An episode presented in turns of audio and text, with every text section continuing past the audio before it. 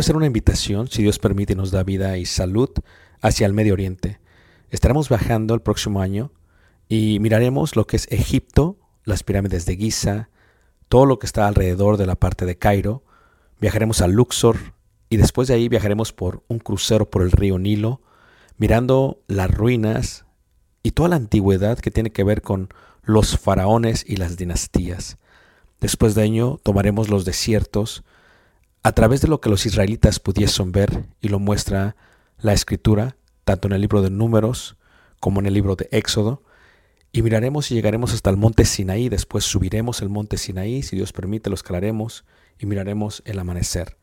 Tomaremos la ruta real, por lo que se conoce como Jordania, miraremos varios de los desiertos, de los amonitas, de los amorreos, de los madenitas, de los edomitas, y llegaremos a lo que se conoce como una de las maravillas del mundo, Petra tomaremos y miraremos algunas de las ciudades del Decápolis y luego entraremos por el río Jordán a lo que es Israel y en Israel miraremos muchas de las partes que se mencionan en la Biblia.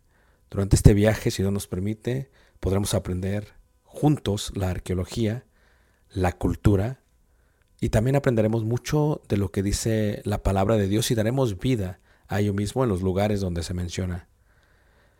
Esto será de gran bendición para mí y yo sé que Dios nos bendecirá a todos juntos si es que quieres aprender ello.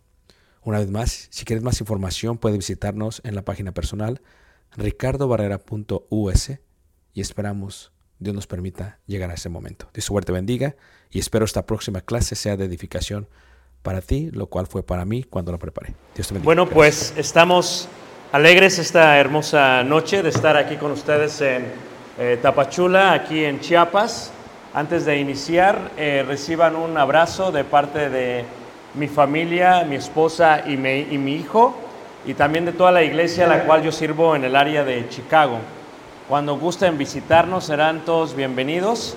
Estamos a un tiro de piedra, ese tiro de piedra con tal vez con un cañón para que llegue hasta allá, pero serán bienvenidos.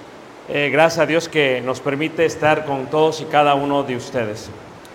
Durante estos tres, cuatro días, si Dios nos da vida, vamos a estar mirando el libro de Apocalipsis. Y me gustaría iniciar, ya que tengo entendido que este tema eh, va indicado para aquellos que nos visitan, me gustaría invitar por el punto y el objetivo de toda la creación. Vamos a ir a Apocalipsis y vamos a ir al capítulo 19, donde vamos a iniciar. Me indica el hermano Charlie que Vamos a separar esta conferencia en dos secciones, 25 minutos en una, daremos un descanso y después 25 minutos en otra para finalizar. Así que empecemos con la primera parte. Apocalipsis capítulo 19, versículo, versículo 9. ¿Cómo podemos entender la Biblia un poco mejor? ¿Cómo podemos asimilarla mejor? Cuando hablamos de las bodas, una de las primeras cosas que viene a la mente de ustedes tal vez es las bodas a las cuales ustedes participaron. Posiblemente recuerdan un vestido blanco, si lo hicieron así. Si son aquí cerca del país de Guatemala, tal vez es un vestido de colores. Es típico allá en el área de Quiché. Pero tal vez aquí todavía se utiliza la idea del vestido blanco y tal vez el varón con un smoking. Esto es algo muy, muy normal. ¿Cómo se llevan a cabo las bodas? En algunos estados de la República Mexicana hay la ceremonia de la boda y luego hay lo que le llaman una tornaboda. Esto es, después se quedan los invitados y los invitados que se quedan participan de las bodas. Cuando vemos la Biblia, específicamente en la cultura judía, una de las cosas que vemos es la manera en que ellos hacían las bodas, cómo las hacían, cómo hacían las fiestas de las bodas, quiénes eran invitados, cuál era el proceso de la novia, cuál era el proceso del novio, cuál era el proceso de la ceremonia de los votos, cuál era el proceso de la bendición, cuántos días duraba una ceremonia de boda. En Apocalipsis 19, en el versículo 6 al versículo 9, dice así, y oí como la voz de una gran multitud, como el estruendo de muchas aguas. Creo que lo comprendemos ahorita en este momento. Lo que escuchan es el estruendo de muchas, de muchas aguas. Y como la voz dice ahí de grandes truenos, creo que lo hemos escuchado en estos minutos. Dice, que decía, aleluya, porque el Señor nuestro Dios Todopoderoso reina. Gocémonos y alegrémonos y démosle gloria, porque han llegado las bodas del Cordero y su esposa se ha preparado. Y a ella se le ha concedido que se vista de lino fino, limpio, resplandeciente como porque el lino fino es las acciones justas de los santos. Y el ángel me dijo, escribe, bienaventurados los que son llamados a la cena de las bodas del Cordero, y me dijo, estas son palabras verdaderas de qué? De Dios. Aquí podemos ver en el puerto de Jope, en Cesarea Marítima, enfrente del mar Mediterráneo, una boda judía en el 2011.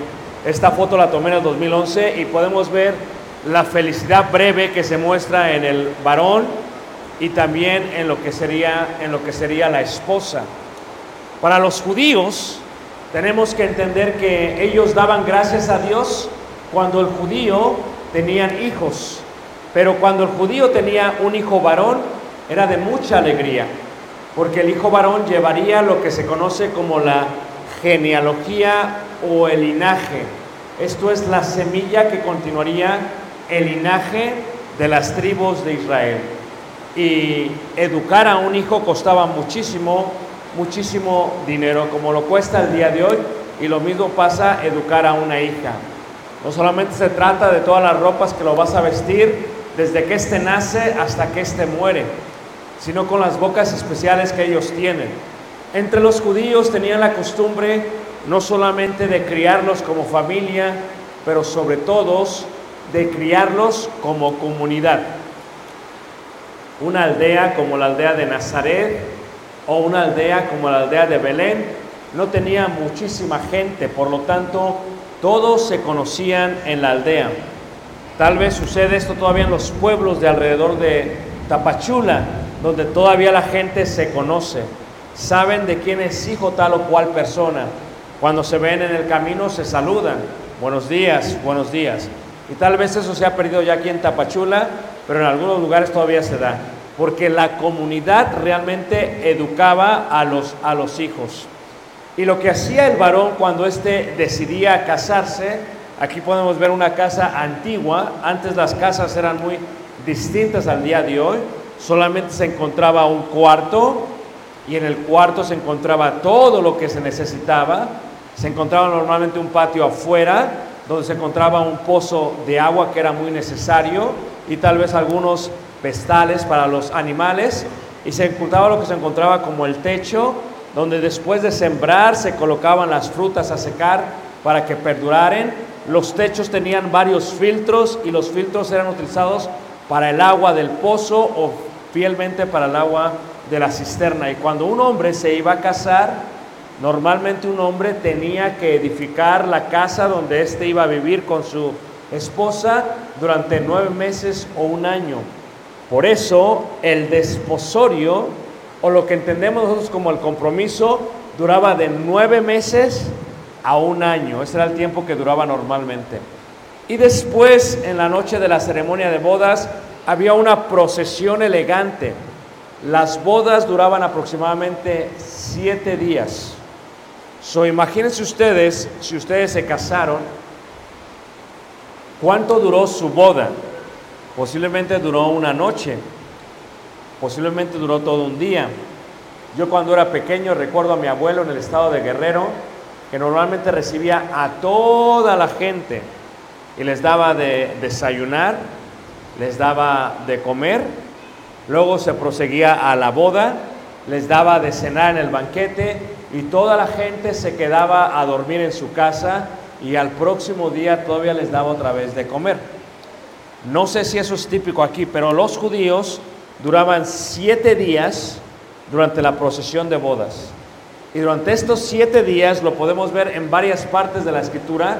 Por ejemplo, en el Evangelio de Juan, en la ciudad de Cana, donde se mira eh, uno de los primeros milagros registrados por Jesús, dice la escritura que duraron varios días y la fiesta y el banquete duró varios, varios días. Por lo tanto, se le preguntó, ¿cómo es posible que se deje el mejor vino hasta el final? Normalmente se da al principio, decían ellos. Y en la ciudad, en la última noche, que era la noche más importante, que era la noche especial, se hacía una procesión. Desde la casa de los padres de la dama, de la novia, hasta la casa de los padres donde se iba a llevar el banquete y donde se iba a consumar el matrimonio. Por todas las calles pasaba la pareja de los judíos y mientras pasaba la pareja de los judíos, normalmente todos salían y ¿qué hacían todos? Con lámparas en las manos, les prendían el camino porque no estaba alumbrado como lo vemos en la ciudad y le prendían el camino para que pasaran por ellos el novio y la novia o lo que se conocía como el esposo y la esposa. Si recuerdan en el Evangelio de Mateo, en el capítulo 25, se habla acerca de una parábola. Y la parábola de la cual se habla es la parábola de las diez vírgenes. Y uno de los conflictos que tenemos nosotros es que pensamos como mexicanos, como latinos, automáticamente pensamos, ¿cómo es posible que había diez vírgenes? ¿Eran acaso ellas las que se iban a casar? Y la respuesta es no. Normalmente en la cultura judía estaba la novia y había diez vírgenes o doncellas que preparaban a la novia para que se vistiese, la bañaban la noche en que iba a ser la última noche de bodas y la ponían en un tinaco, ponían las aguas, ponían las especies aromáticos y luego cuando salían le ponían ungüento. Eran las vírgenes las que preparaban a la novia para que ésta se casase. Y después, una vez que estaba preparada la novia y era vestida de un vestido blanco, de un lino fino, como dice Apocalipsis, se le ponía perfumes y se le ponía alhajas que todas las madres, que todas las mujeres mayores le daban. Cada mujer mayor tenía que proveerle a la futura novia una alhaja y no era una cadena de chapa de oro, no era una cadena de plata, no era una cadena de marca chafé o chafa, era literalmente oro. Se le daba joyas, se le daba piedras, no eran de ilusión como hechos en China, no era todo de oro. Y se vestía la novia. Pero imagínense ustedes las vírgenes. Las vírgenes ayudaban a la novia y la preparaban para lo que iba a ser la ceremonia en la última noche. Imagínense lo emocionadas que estaban. Nadie de ellas había estado con varón. Ahora todas ellas preparaban a una doncella virgen, la cual estaba desposada por nueve meses a un año, y esta era la noche en que iba a ser entregada para su varón.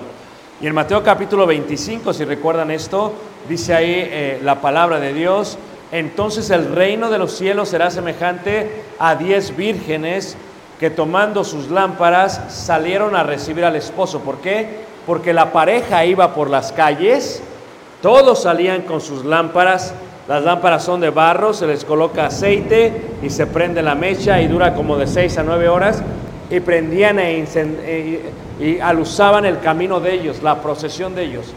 Pero las vírgenes normalmente estaban en la puerta donde se iba a llevar finalmente la ceremonia. Y si saben la parábola de las vírgenes, recuerdan que en la parábola de las vírgenes, cinco vírgenes fueron prudentes y cinco fueron insensatas o imprudentes. Y por lo tanto, no es que ellas todas se iban a casar, eran las vírgenes que habían preparado a la novia. Y entonces todo estaba listo para qué? Para el banquete. Y entonces los novios procuraban tener un excelente banquete y normalmente se tiraba la casa, la casa por la ventana. Esto era la procesión de las bodas en aquellos tiempos. Y luego se colocaban debajo del casibu, el cual era vestido y adornado. El novio era preparado como un rey, era como una ceremonia, como él que era el rey. Era una noche muy especial. Se colocaban uvas, flores y todo lo demás. Y aquí pueden ver a la novia cómo está vestida con todas las joyas que le han, que le han preparado. Y luego viene la idea. ¿Por qué el ángel dice esto? Y el ángel me dijo, bienaventurados los que son llamados a la cena de las bodas del Cordero. Y me dijo, estas son palabras verdaderas de Dios. El libro de Apocalipsis lo escribe el apóstol Juan. Lo escribe en una isla que se encuentra en el mar Ageo, que se encuentra entre Grecia y Turquía. La isla ahora es griega, en Patmos. Y dice que cuando lo escribe, recuerden que Juan fue educado conforme a los judíos. Después salió llevando a María con él hacia Éfeso, donde vivió. Y cuando escribe el libro de Apocalipsis, está literalmente castigado por el imperio romano. Pero él es totalmente judío. Y todo el contexto del libro de Apocalipsis es judío. Habla precisamente de esa noche de bodas. Pero viene la pregunta, ¿por qué son bienaventurados los que son llamados a la cena de las bodas del Cordero? Si tú nos visitas esta noche, queremos hacerte una invitación. Y la invitación no es a cualquier boda. No es una boda de un familiar, no es una boda mexicana que posiblemente dura solamente una noche, sino que es una boda que al parecer va a durar toda, toda la eternidad. Es la boda del Cordero o las bodas de Jesús. Dios preparó esta tierra, preparó la galaxia y el espacio sideral, todo lo preparó con el propósito de esta boda. Porque así como un padre avienta la casa por la ventana cuando se casa su hijo, Dios preparó esta boda para aventar literalmente la casa. ¿Por qué? Por la ventana. Pero veamos con más detalle el proceso de la petición de la esposa. Número uno, la mujer es pedida.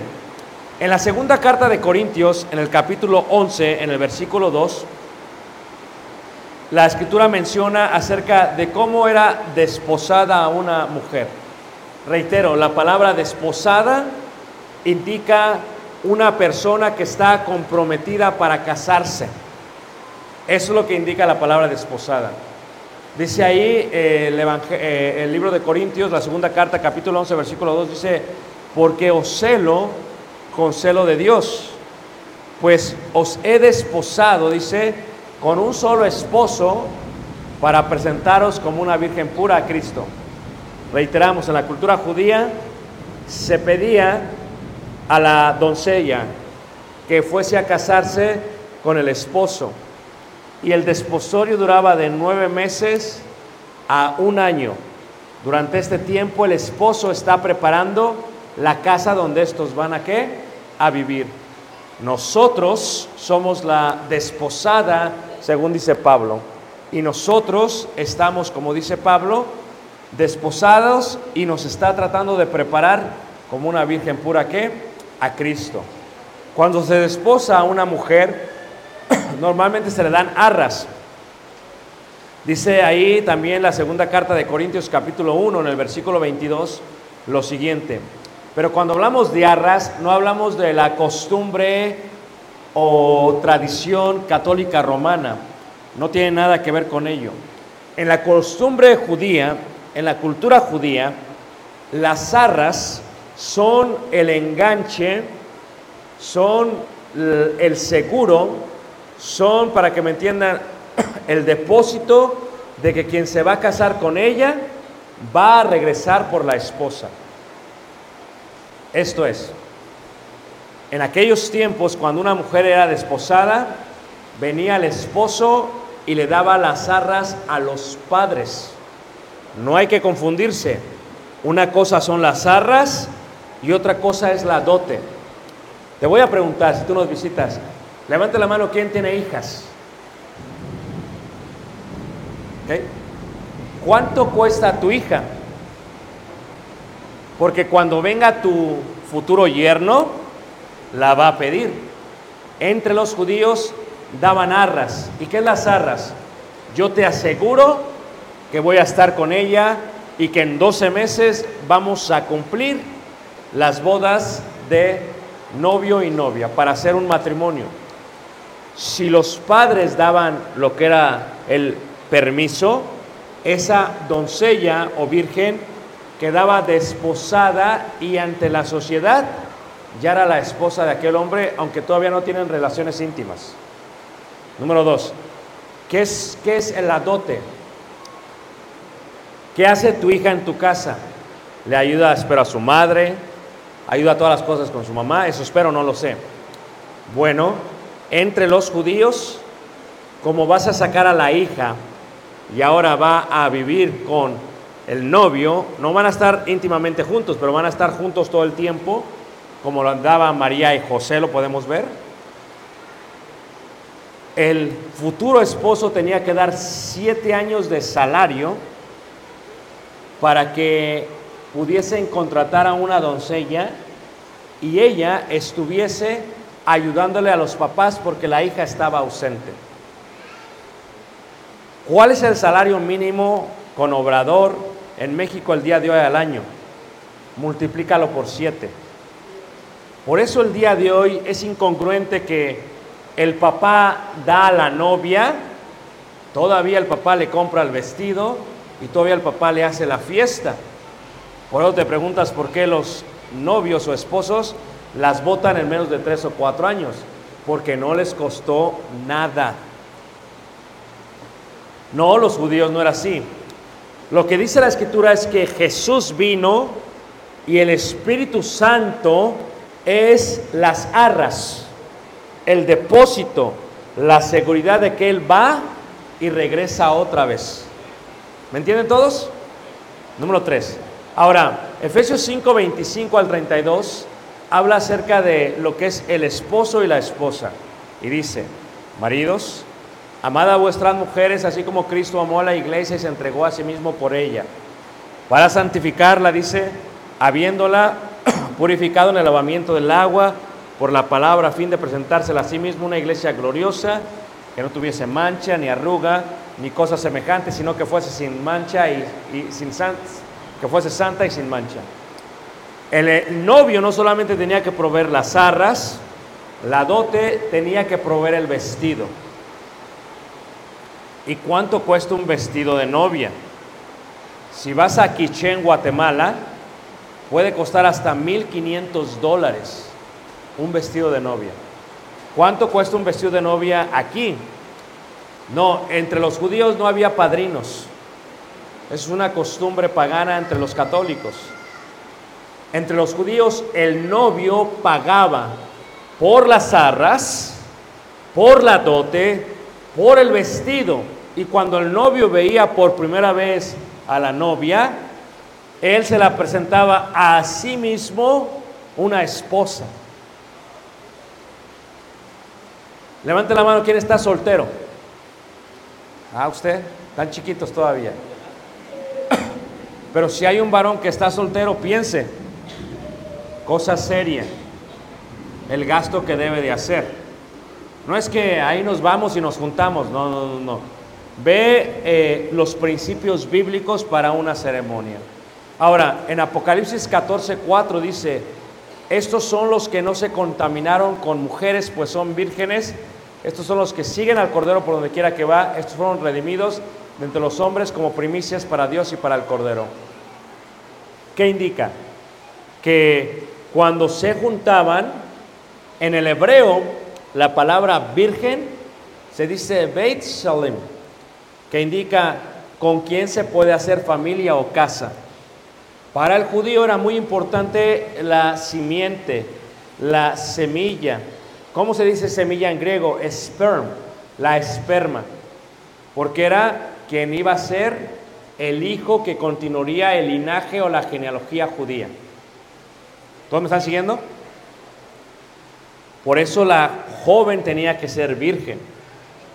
Porque si no era virgen, podía ser que ya estaba embarazada y si no era de el esposo, no era descendencia de él, se perdía el linaje judío. Por eso hay una gran, gran percepción y gran principio en cuanto a la virginidad. 19.8 dice, y a ella se le ha concedido que se vista de lino fino, limpio y resplandeciente, porque el lino fino es, esto lo veremos durante la serie de Apocalipsis, las acciones justas de los santos. ¿Qué indica? Que el lino fino se le ha dado, ella lo ha tejido, ha preparado su vestido, pero ¿quién lo proveyó? El esposo. Por eso la Biblia cuando habla del bautismo dice que estamos revestidos en Cristo Jesús. Por eso la Biblia cuando habla de la esposa o de la desposada, habla de que Jesús proveyó las vestiduras blancas. ¿Para cuándo? Para las bodas del Cordero. Todo está enfocado en aquel que tiempo. Pero número dos, pensemos en el novio. En el Evangelio de Juan capítulo 3 versículo 29 habla acerca del el novio del esposo. Y la escritura es clara. Entre la costumbre judía iba normalmente el esposo y el mejor amigo del esposo. Y los dos iban a la casa de la novia. Cuando llegaban los dos, normalmente el amigo del esposo se aseguraba que todo el camino estuviera listo para que cuando llegase con el esposo hacia ver su futura esposa, se la entregase. Y él le decía, amigo, me gozo por ti, he preparado el camino, he aquí tu esposa, y los dejaba solos. Ahora esta pareja empezaba a caminar por la ciudad en la última noche de las bodas, y todos salían con las lámparas como les hemos mencionado. Cuando se habla del amigo del esposo, Juan el Bautista era el amigo del esposo. Y dice, el que tiene la esposa es el esposo, dice, mas el amigo del esposo que está a su lado y le oye se goza grandemente de la voz del esposo. Así pues, este es mi gozo, está que cumplido. Por eso Juan el Bautista preparó el camino de qué? Del esposo. ¿Qué me está siguiendo, hermanos? Y esa es la idea general. Todo tiene que ver con una ceremonia uh, de bodas. Porque habéis sido comprados por precio, dice Corintios 6, 17 al 20. Glorificad pues a Dios en vuestro cuerpo y en vuestro qué? Espíritu, los cuales son qué? De Dios. Tú y yo hemos sido comprados por precio. Cristo dio su cuerpo. Cristo dio su sangre. Esa es la dote. Es el precio. Nuestra vida ya no es nuestra, nuestra vida es de Jesús. Jesús es el esposo, nosotros somos la desposada, o somos qué, o somos la esposa. He aquí el Cordero de Dios que quita el pecado qué, del mundo, dice la Escritura. Hebreos 2.7, cuando habla del esposo, dice, le coronaste de gloria y de honra. ¿Recuerdan cómo se ponía un esposo en la última ceremonia? Se le ponía una corona, él era el rey. La idea de la corona tiene que ver con rey de Israel, como Mesías, como Cristo, pero tiene que ver con la boda también. Le coronaste de gloria y de honra y le pusiste sobre las obras que de tus manos. Génesis 2:24 dice, dejará el hombre a su padre y a su madre y se unirá a su mujer y será una sola ¿qué? carne. ¿Qué indica la Biblia entonces? Jesús dejó al Padre, vino por su esposa, dio las arras que son el Espíritu Santo, dio la dote que fue su vida y se fue a preparar una casa para nosotros. Como lo hacía un judío que se iba a casar, ¿qué hacía el judío? Iba y edificaba su casa donde iba a vivir con su esposa. Por eso el desposorio duraba 12 meses. No es como hoy en día, que alguien se va a casar y le dice a sus papás, dame chance, ¿no? A vivir en el cuarto, ¿no? No es como hoy en día, gracias hermano, que alguien se va a casar y, y renta ahí el cuarto de la vecindad, ¿no? En aquellos tiempos, los judíos se desposaban y durante 12 meses preparaban el lugar. Por eso dice el Evangelio de Juan capítulo 14, versículo 1 adelante, dice, ¿creéis en Dios? Creed también en mí. En la casa de mi padre muchas moradas hay. Si así no fuera, yo os lo hubiera dicho. Voy pues a preparar lugar para quién? Para vosotros. Es una boda. Es una boda.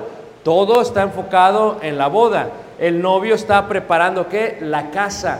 En la casa de mi padre muchas moradas hay. O sea que el padre del esposo, fíjate cómo dice ahí Mateo capítulo 22, en esta hermosa parábola nos indica cómo eran las cosas. Mira, en aquellos tiempos los judíos solamente vestían o tenían tres vestidos. El día de hoy las mujeres tienen más de tres vestidos. ¿Quién está casado? Levante la mano aquí. ¿Qué? ¿Verdad que su esposa tiene más de tres vestidos? En aquel día solamente eran tres. Uno para estar todo el día en la casa haciendo los quehaceres. Otro para ir a la sinagoga el día sábado. Y otro para las fiestas ceremoniales. ¿Ok? Solamente eran tres, hermanos. Así que no estén pidiendo mucho a los esposos, ¿ok? Con tres son suficientes. ¿Ok?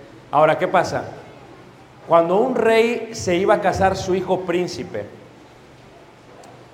no solamente dice la parábola que este rey proveía todo el banquete, pero dice la parábola que él proveía también el vestido que ellos iban a poner. Imagínate tú, yo tengo un hijo varón, tiene 14 años, solo Dios sabe cuándo se va a casar. Ya oro a Dios para su esposa y que sea una buena nuera. No que fuera una que no era, sino que fuera una buena nuera. ¿Y qué le pido a Dios por ella y le pido por él? Pero cuando él se case, pues imagínate tú, no solamente yo tendría que proveer todo lo de la ceremonia, no solamente tengo que proveer todo lo del banquete, ¿o no? Porque qué locura es aquella que el padre de la novia da lo más importante de la boda, que es la novia, y luego da hasta para la comida, y luego hasta los manda de luna de miel, y luego hasta les compra casa, les da terreno. Entonces, ¿qué hizo el novio? No hizo nada. Nomás llegó el ladrón y se llevó todo. Pero en este caso yo pienso, en aquellos tiempos los reyes daban para el vestido de todos los que iban a ser parte de la ceremonia de boda. Por eso la parábola dice que cuando llega el rey, llegó al banquete y dice que algunos no estaban vestidos. Y dice, bueno, ¿y ustedes qué están haciendo aquí? ¿Quién los invitó? Porque yo no sé ustedes, pero yo hice una ceremonia, porque allá donde venimos nosotros, nosotros también somos como notarios, como jueces, así que hacemos la parte civil nosotros una ceremonia de boda. Y hice una entre los hermanos, ¿y qué es lo que pasa? Cuando ellos se van a casar, pues se preparan para casarse, se hace todo para casarse y está todo pues muy bonito, muy hermoso. Pero yo no sé ustedes, pero si se va a casar su hijo, aventarían la casa por la ventana, ¿sí o no, hermanos? ¿Sí o no, hermanos? ¿Verdad que sí? Se asegurarían que todo estuviera hermoso para ellos. Pero no sé ustedes, pero allá en la entrada había una persona que estaba revisando la lista de los invitados. Y en la lista de los invitados tenía que estar los nombres y cuántas personas. No sé cómo es aquí en Tapachula, que cuando te invitan a unas bodas, tal vez vas por el camino bien vestido y te ve el vecino y dice, a ver, ¿tú dónde vas? Voy a la boda de tal o cual, vamos. Y se pegan y se meten. Pero no era así. El rey dice, ¿cómo yo sé a quién invité? Porque yo le he comprado el vestido con el cual llega. Y si el vestido que trae no es el que yo compré, el tal no puede ser parte de estas bodas. Bienaventurados los que son llamados a las bodas del Cordero. ¿Y qué dice la parábola? Tomar a aquel que no tiene las vestiduras, sacarle fuera, porque no es parte de esta boda. ¿Y qué dice ahí también? Eso lo veremos en la segunda parte.